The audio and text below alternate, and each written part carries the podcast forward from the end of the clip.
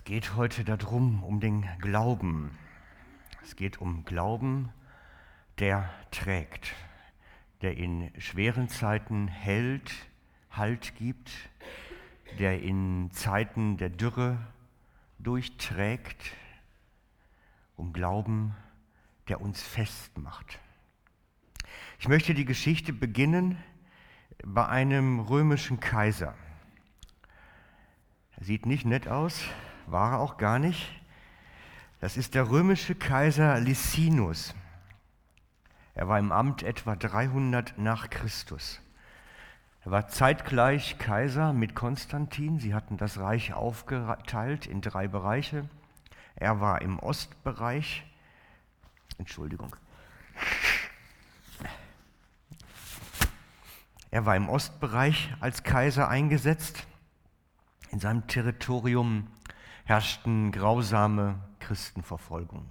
Er war ein recht grausamer Tyrann, muss man sagen. Während Konstantin im Westen sehr freundlich den Christen gegenüber war, war Licinus im Osten ein echter Christenverfolger. Aus seiner Zeit ist eine Geschichte bekannt geworden, eine Zeit in einem Winter, in dem ein Teil seiner Armee unter dem Hauptmann Sempronius in Sebaste, dem heutigen Sivas in der Türkei, stationiert war. Es wurde dem Kaiser bekannt, dass unter den Soldaten des Hauptmanns 40 gläubige Christen waren.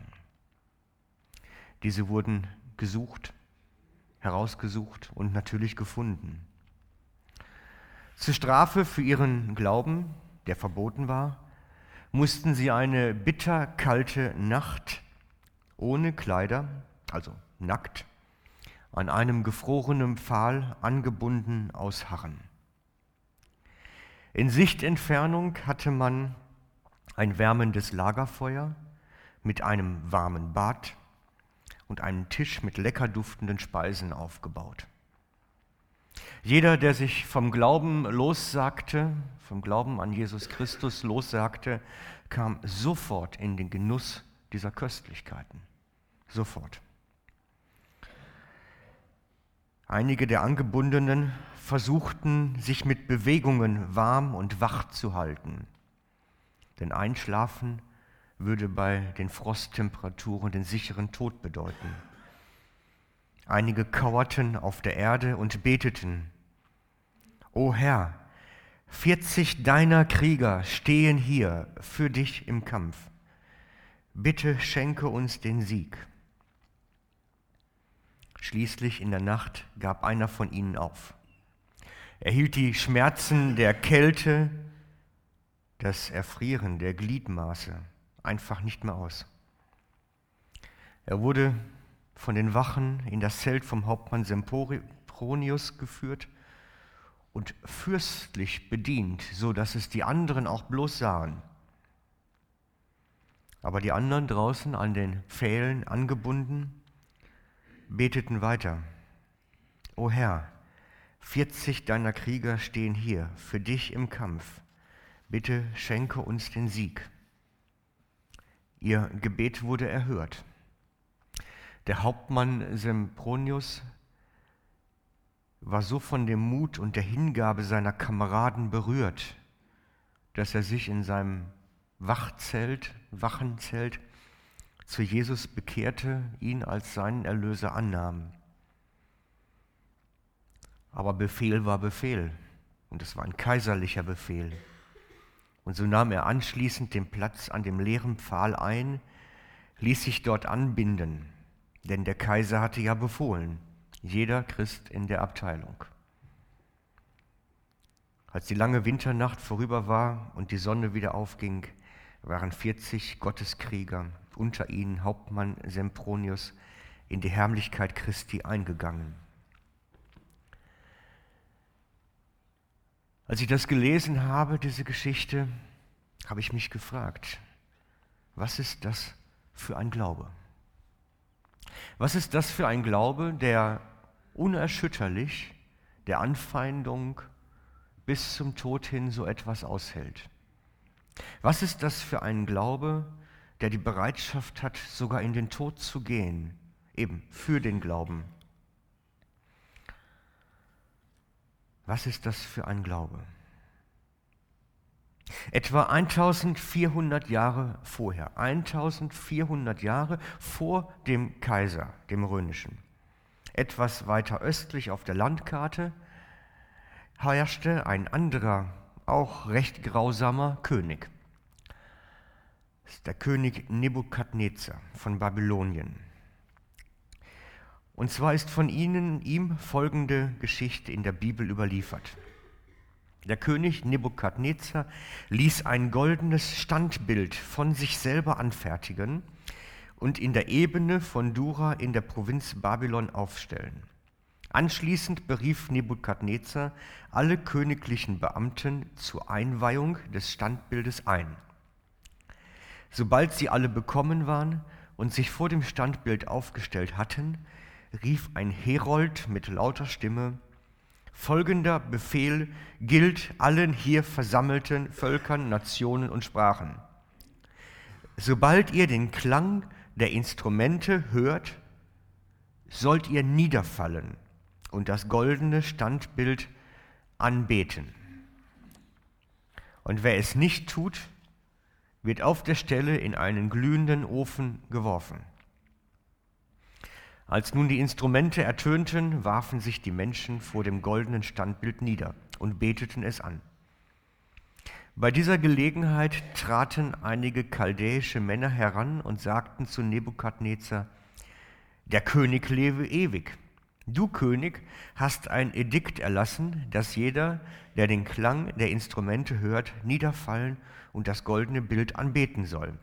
Und wer es nicht tut, soll auf der Stelle in einen glühenden Ofen geworfen werden. Nun gibt es hier einige jüdische Männer, denen du die Verwaltung in der Provinz Babylon anvertraut hast. Schadrach, Meschach und Abednego.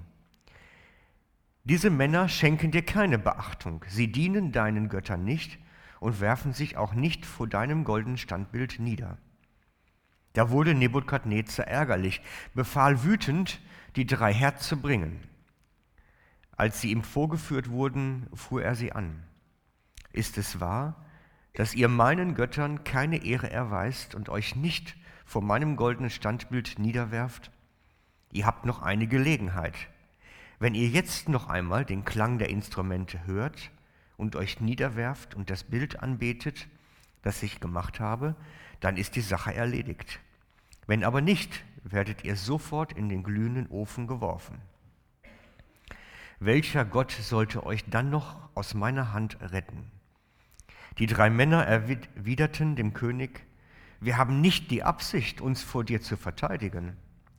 Wenn unser Gott dem wir dienen, uns retten will, dann wird er uns aus dem glühenden Ofen und aus deiner Gewalt retten. Wenn nicht, so sollst du, König, dennoch wissen, dass wir deinen Göttern nicht dienen und dein goldenes Bild nicht anbeten werden. Was ist das für ein Glaube? im Angesicht des Todes solche Aussagen zu treffen. Und ich frage mich, wo stehen wir? Wo stehe ich? Habe ich einen, eine Glaubenskonsistenz, die dem Tod ins Auge schauen kann, ohne Jesus zu verraten, ohne abzuweichen? Sie sagen, wenn Gott retten will, wird er retten, wenn nicht, werden wir sterben. Was ist das für ein Glaube? Der Gottes Willen und Absichten höher einstuft als das eigene Leben. Als die, nicht nur die Lebensqualität, sondern überhaupt das Überleben. Das ist viel existenzieller. Was ist das für ein Glaube? Ich habe mich ein wenig auf die Spurensuche gemacht in der Bibel, wie diese Männer zu so einer Festigkeit von Glauben gekommen sind, der bereit ist, sowas auf sich zu nehmen, der eine Festigkeit entwickelt, die unerschütterlich zu sein scheint. Und ich bin dann im Hebräer 11 fündig geworden. Der Hebräerbrief erklärt uns, wie so ein Glaube aussieht. Und ich mache jetzt eine Kurzbeschreibung und gehe dann so ein bisschen durch das elfte Kapitel hindurch mit der Kurzbeschreibung, um euch aufzuzeigen, dass wir diese Kurzbeschreibung überall dort wiederfinden können. Also, die sieht wie folgt aus. Ich habe das hier ein bisschen vorgezeichnet. Jetzt muss ich hier handeln mit PowerPoint und Flipchart. Ich habe die Wolke gezeichnet für Gott und den Gläubigen hier unten als kleinen Menschen. Und ich habe herausgefunden, dass Glauben an Gott bedeutet, in einer Beziehung mit ihm zu stehen, eine Beziehung zu haben.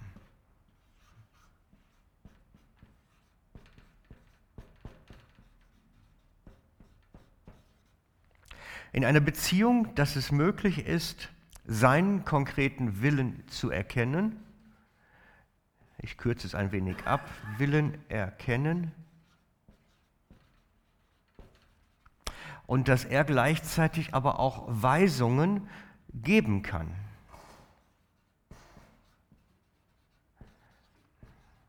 Also dass da eine Kommunikation stattfindet. Das ist die Grundlage von Gottglauben.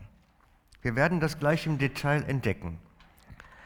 Gleichzeitig aber, und das gehört grundsätzlich dazu, dass aus dieser Beziehung, aus dem Wollen Gottes erkennen und aus den Weisungen Handeln wird. Dass daraus Handlung wird.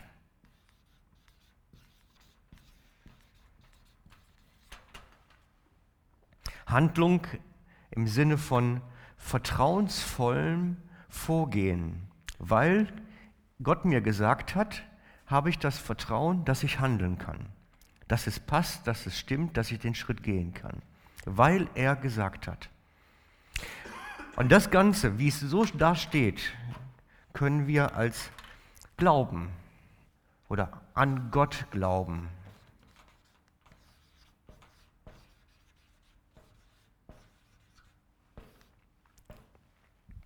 beschreiben.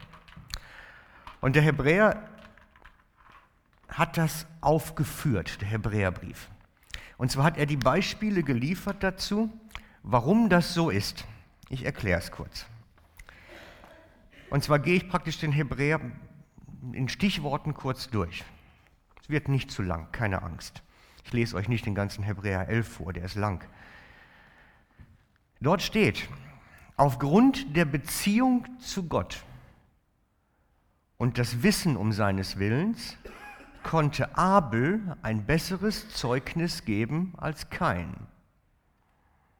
Aufgrund der Beziehung zu Gott und seinem Reden konnte Noah eine Arche bauen im trockenen Land, wo gar kein Wasser zu sehen war. Da gab es noch keine Wettervorhersagen und auch keine Tsunami-Meldungen. Aufgrund der Beziehung zu Gott und dem Wissen um seines Willens konnte Abraham sein Vaterland verlassen, ohne zu wissen, wohin er geführt wurde, als Vertrauensschritt. Und so die Grundlage für das gelobte Land legen. Aufgrund der Beziehung zu Gott konnte Abraham im unfruchtbaren Alter noch Vater werden. Aufgrund der Beziehung zu Gott war Abraham bereit, seinen einzigen Sohn als Opfer darzubringen, weil er vertraute, dass Gott die Toten lebendig machen kann. So groß war sein Vertrauen. Aufgrund der Beziehung zu Gott und dem Willen erkennen, konnte Isaak prophetisch reden über, bei der Segnung seiner Söhne. Aufgrund der Beziehung zu Gott, um Wissen um seines Willens, konnte Josef prophetisch über den Auszug aus Ägypten reden, obwohl das lange noch später kam erst. Aufgrund der Beziehung zu Gott und dem Wissen um seines Willens konnten die Eltern von Mose ihr Kind nach der Geburt versteckt halten, und so die Grundlage für die Befreiung des Volkes Israel legen. Aufgrund der Beziehung zu Gott und dem Wissen um seinen Willen konnte Noah, wollte, jetzt wollte Mose nicht mehr Sohn des Tochters des Pharao genannt werden. Aufgrund der Beziehung zu Gott und dem Wissen um seinen Willen konnte Mose Ägypten verlassen, ohne die Rache des Pharao zu fürchten. Und, und, und, und. Wir können das komplett durchziehen. Durchs ganze Alte Testament. Es geht immer so weiter. Weil sie eine Beziehung zu Gott hatten, seinen Willen erkennen konnten, entwickelten sie Vertrauen, dass das, was Gott ihnen gesagt hatte, auch stimmt. Und dass es möglich ist, dass Gott so handelt. Und sie setzten alles daran, dass das in ihrem Leben Realität wurde. Ich weiß nicht, der Abraham ist für mich ein Wunderkerli. Einen Umzug machen und den Wagen packen und losfahren, ohne zu wissen, wo die neue Heimat ist, das ist ein Umzug, den möchte ich nicht machen. Also man erkundigt sich doch erst, wo man hinfährt und packt dann die Sachen. Wir sind so. Es hat etwas mit Vertrauen zu tun. Weil ich Gott kenne, weil ich Gott kenne, weil ich eine Beziehung habe, weil ich seinen Willen erkenne und er mir was gesagt hat. Deswegen kann ich vertrauen.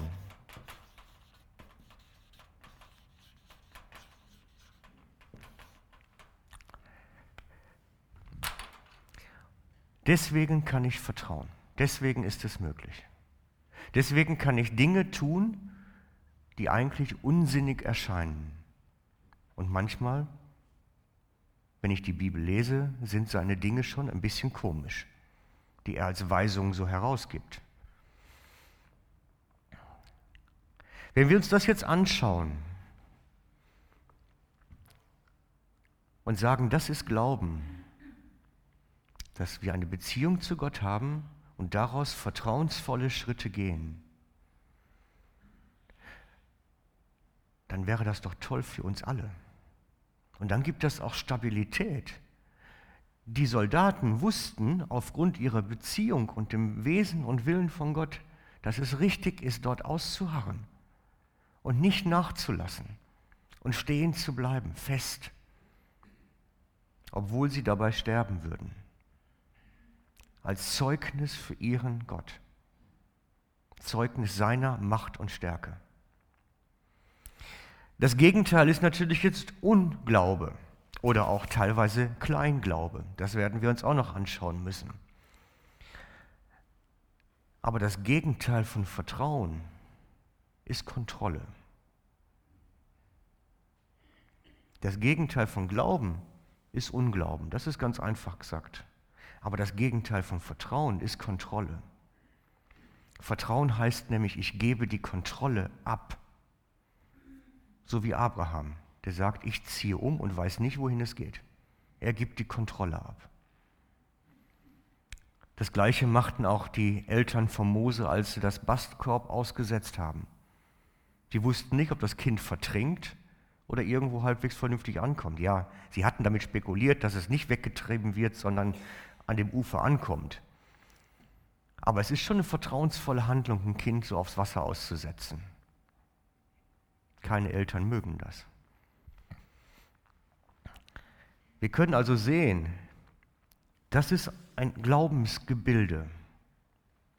Erstmal als Grundlage.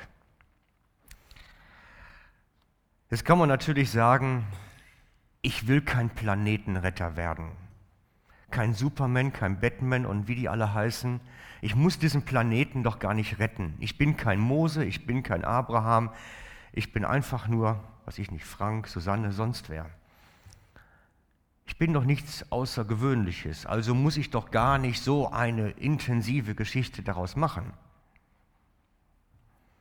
Nein, die Erwartung Gottes ist, dass wir alle so einen Glauben entwickeln.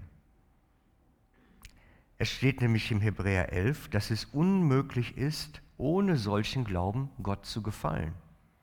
Es ist unmöglich, ohne solchen Glauben Gott zu gefallen. Das habe ich mir nicht ausgedacht, um euch Druck zu machen, bitte nicht. Das steht da. Das steht einfach faktisch da. Es ist unmöglich, Gott zu gefallen ohne solchen Glauben. Das heißt, wir haben einen gewissen Entwicklungsspielraum. Ich denke, unser Glaube darf wachsen. Unser Glaube darf stabiler werden, fester werden. Und darauf ziele ich heute Morgen ab.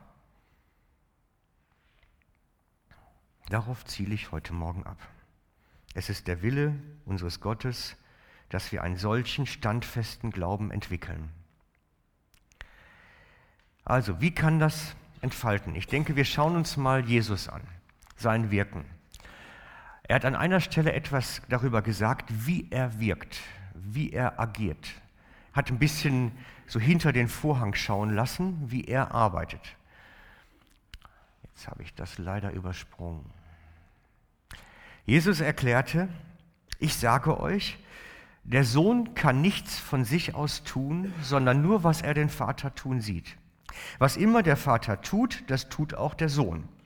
Also, Jesus sieht den Vater, sein Wirken, sein Handeln und bestimmt daraus sein Tun.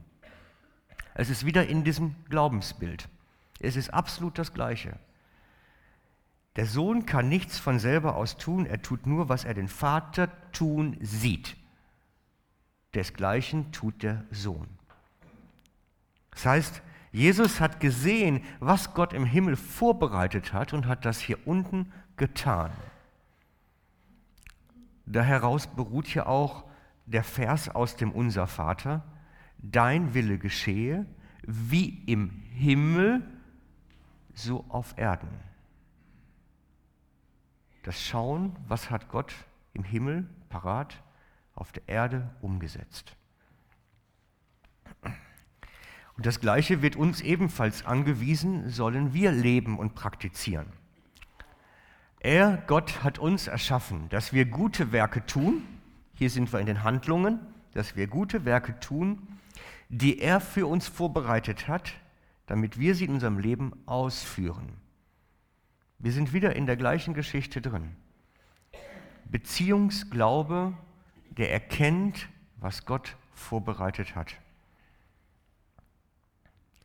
Und das ist die Grundlage.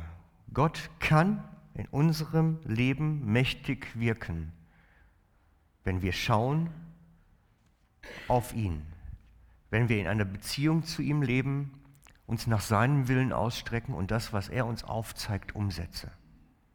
Und er hat einen ganz riesen Teil seines Willens ganz pauschal hier drin schon festgelegt. Grundsätzlich.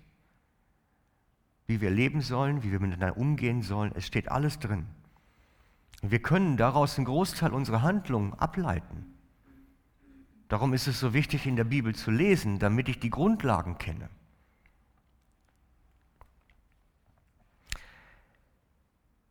Wenn wir zu diesem Glauben eingetreten sind, ich habe das mal folgendermaßen zusammengestellt. Kann ich das sagen? Mein Glaube an Gott bedeutet, dass ich in eine Beziehung zu ihm eingetreten bin? Kann das sein, dass es heißt, aus dieser Beziehung heraus kann ich den konkreten Willen Gottes erkennen und oder seine Anweisungen erhalten? Und aus diesem Wissen um seinen Willen will ich konsequent meine eigenen Handlungen ableiten. Das ist die Grundlage. Das ist wieder dieses fast schon Dreieck, was ich aufgezeigt habe. So, jetzt kommen wir eigentlich zum Kern.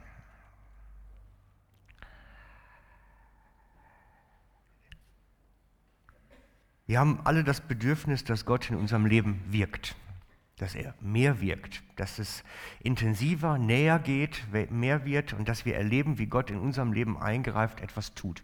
Wir haben unsere Bedürfnisse, Krankheiten, Schwierigkeiten, Arbeitsstelle, alles Mögliche. Jeder hat so seine Geschichten, wo er eigentlich Gott in den Ohren mitliegen müsste. Die kommen, einige kommen zu mir oder zu anderen, zu den Ältesten, kommen mit den Anliegen, bringen sie und wünschen sich, dass wir für sie beten. Und oftmals passiert halt nichts. Und ich habe dann so bei einigen Sachen mal erlebt, sehr negativ erlebt, dass den Leuten dann signalisiert wurde, ja hey, du musst aber auch glauben. Und ich habe mich immer gefragt, ist das richtig? Wenn einer kommt als Bedürftiger und es passiert nichts, dem dann nachher noch die Schuld zu geben, ist das richtig? Kann doch nicht sein. Also ich kann mich an eine ganz strubige Situation erinnern, die ich mir anschauen musste, äh, wie, jemand für jemand für Krankenheilung gebetet wurde und der fiel dann immer wieder zurück in den Rollstuhl, weil die Knie einfach nicht stabil wurden beim Beten.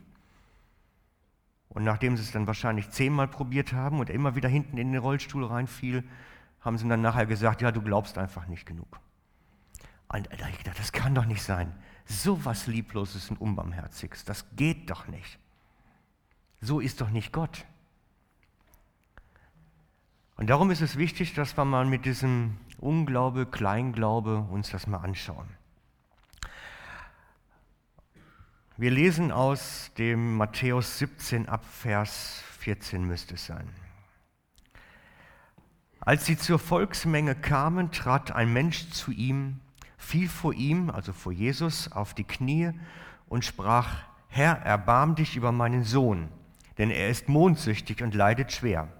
Er fällt nämlich oft ins Feuer und oft ins Wasser.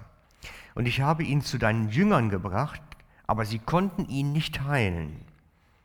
Da antwortete Jesus und sprach, du ungläubiges und verkehrtes Geschlecht, wie lange soll ich bei euch sein? Wie lange soll ich euch ertragen? Die Anklage geht nicht an den Vater, die Anklage geht an die Jünger. Und er nennt die Jünger Ungläubige, ungläubiges, verkehrtes Geschlecht. Er sagt ihnen, hey, das stimmt's nicht in der ganzen Geschichte. Und wenn ich das so lese, da frage ich mich selber dann auch, wo stehe ich? Ich persönlich. Ich muss mich das fragen. Ich kann auch nicht jedem helfen, wahrscheinlich mehr nicht helfen als helfen. Muss ich mir das auch sagen lassen? Du Ungläubiger und Kleingläubiger Frank, du verkehrtes Geschlecht, wie lange soll ich bei dir sein? Das ist, das ist eine konkrete Herausforderung, so ein Text dann. Und in der nachfolgenden Passage erklärt Jesus, was da eigentlich hintersteht. Und zwar steht dort, bringt ihn her zu mir. Und Jesus befahl den Dämon und er fuhr aus ihm aus. Und der Knabe war von, gesund von jener Stunde an. Da traten die Jünger allein zu Jesus und sprachen, warum konnten wir ihm nicht helfen? Jesus aber sprach zu ihnen, um eures Unglaubens willen. Um eures Unglaubens willen. Konntet ihr nicht. Denn wahrlich, ich sage euch, wenn ihr Glauben hättet wie ein Senfkorn, so würdet ihr zu diesem Berg sprechen, hebe dich weg von hier dorthin. Und er würde sich wegheben und nichts wäre, würde euch unmöglich sein. Aber diese Art fährt nicht aus, außer durch Fasten, Gebet und Fasten. Sie konnten nicht helfen um ihres Unglaubens willen. Das heißt, es hat hier gemangelt in der Beziehung zu Gott. Zum einen den Willen Gottes zu erkennen und zum anderen im Vertrauen, dass er wirkt. Und zwar nicht der Vater von dem Kranken, sondern die Jünger. Das ist für mich eine persönlich eine ganz herausfordernde Geschichte als Diener der Gemeinde sollte ich euch vollmächtig dienen können. Und ich kann es nicht so, wie ich möchte und kriege jetzt gesagt, es liegt am Vertrauen und an der Beziehung. Und da muss man sich mit auseinandersetzen, dass man da zum Wachsen kommt. Wie kann also das wachsen, dass es stabiler wird, dass es besser wird? Wie kann man nun wachsen vom Kleingläubigen zum Starkgläubigen, müsste man sagen? Indem ich in der Gottesbeziehung wachse, indem ich die Gottesnähe suche mit ganzer Kraft. Ich denke, dass darin der Schlüssel ist, indem ich ihm mein Herz ganz allein überlasse. Er ist derjenige, der letztlich in mir sein Werk tun muss. So steht im Jakobusbrief Kapitel 4, Vers 5. Oder meint ihr, die Worte der Schrift hätten nichts zu bedeuten? Der Geist, den er in uns hat Wohnung nehmen lassen, begehrt eifersüchtig unser ganzes Herz. Es geht um die ganze Hingabe, um das ganze Vertrauen, um das ganze sich ihm ausliefern. Da ist der Schlüssel. Soweit zur Auflösung von heute. Gott kann nicht oder sehr wenig, wenn Unglaube besteht. Und wenn der da ist, dann geht er unseren Glauben an, bevor er uns an anderen Stellen helfen lässt. Erst muss der Glaube stabil werden, dass er wirken kann. Er kann, wenn der Glaube stark ist. Dann kann er. Als Jesus in seine Vaterstadt kam, konnte er nur sehr wenig wirken, wegen ihres Unglaubens. Gott kann nicht oder nur wenig, Jesus kann nicht oder nur sehr wenig, wenn wir ihm nicht vertrauen. Es liegt auf dieser Vertrauensbasis aufgrund der Beziehung zu ihm. Denn das Vertrauen muss auf der Beziehung basieren. Das hängt direkt zusammen. Und ich möchte euch heute Morgen ermutigen, Jesus näher zu suchen, dass die Beziehung stabiler wird, dass das wachsen kann hier. Das Beziehungsgeflecht besser wird, dass sein Willen erkennen besser wird, wir seine Weisungen besser aufnehmen können, weil dadurch sich das Vertrauen automatisch ausdehnen wird. Ich ermutige euch dazu, den Gott von ganzem Herzen zu suchen, vom ungeteilten Herzen, damit Glaube in euch stark und stabil werden kann. Eine Festigkeit bekommt, die auch in schlimmen Tagen hält. Das wünsche ich euch von ganzem Herzen.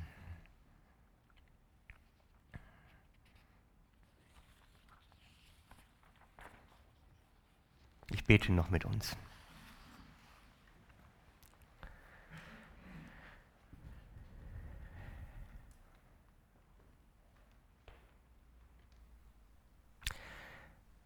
Jesus, und wir erkennen, dass du dich danach ausstreckst, unser Herz ungeteilt zu besitzen.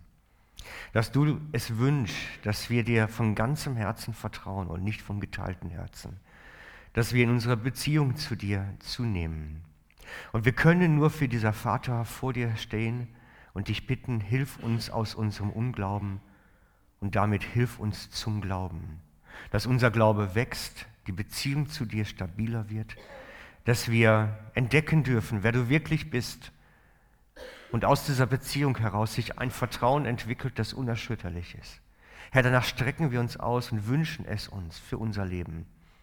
Darum komm, sei du bei uns, Herr. Hilf uns darin durch die Kraft deines Heiligen Geistes. Amen.